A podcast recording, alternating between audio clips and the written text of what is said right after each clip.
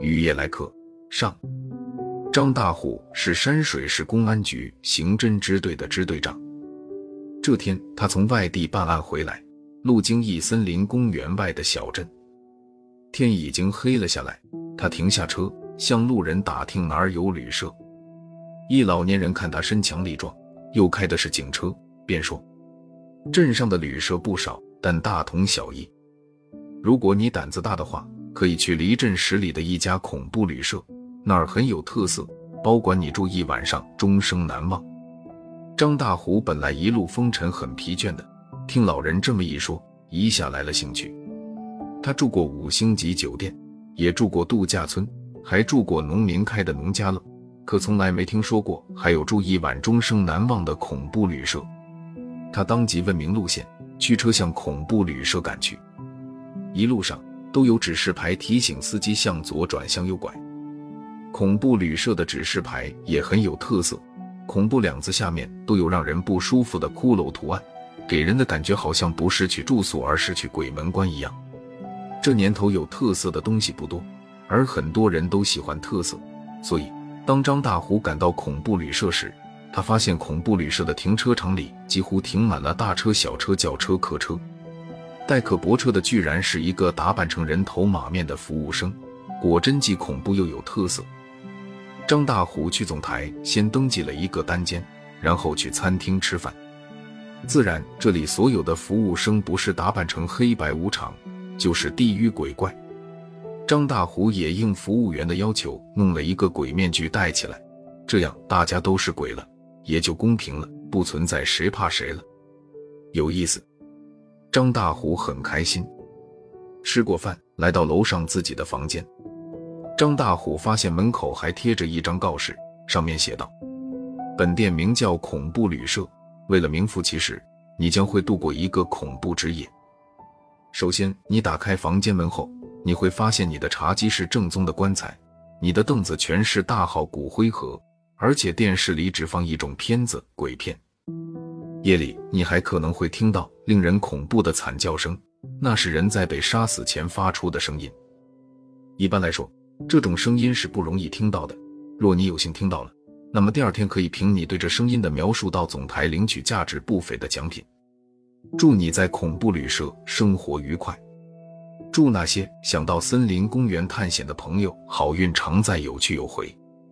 提到这家旅社后面的森林公园，张大虎未来之前就有过耳闻。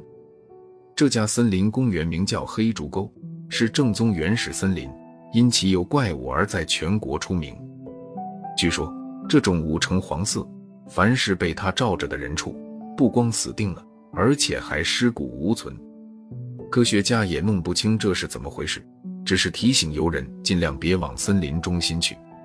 可是这世上不光胆大的人多，还有很多人不怕死，或者说是不信邪。于是，不光国内玩命的游客前来探险，国外的敢死队也闻风而来，恐怖旅社便应运而生了。他大门外的招牌上有这么几句广告词：如果你要进沟去探险，请先入住恐怖旅社。只有经过恐怖旅社考验的人。才是真正的勇士。张大虎不想进沟，他有公务在身，但是他对这森林公园还是有兴趣的。只不过这次不行了，下次要有时间的话，可以多带几个战友专程到这儿住宿，然后第二天一早进森林公园。张大虎打开门，发现这房间果真与众不同，一口刻着寿字的黑漆棺材醒目的摆在屋子当中，这就是茶几了。上面放着的水瓶、茶杯之类用具，全都是骷髅形状。屋子的装修和灯光全是地狱式的，弥漫着一股阴森的气息。那床上的枕头也是恶鬼的造型，被子上的图案更是惨不忍睹，居然是恶鬼过刀山下油锅的系列组图。纵然张大虎在侦破刑事案件中阅尸无数，仍旧不免暗暗心惊。好在他太疲倦了，一挨着枕头。眼睛一闭，便啥都不想也不怕了。睡到半夜，张大虎被隔壁的阵阵惨叫声惊醒。尽管他事先看了说明，但仍旧听出这不像是表演，倒真的像一桩正在实施的谋杀案。作为警察，有这种想法很正常。他感到有些好笑，自己太敏感了。人家这是恐怖旅社，不玩点实质性的恐怖节目，怎么能够让旅客满意而难忘呢？可是，正当张大虎不想去分辨这声音是真是假时，门外已经响起了凌乱的脚步声和类似拖动尸体时和地板的摩擦声。这也太逼真了吧！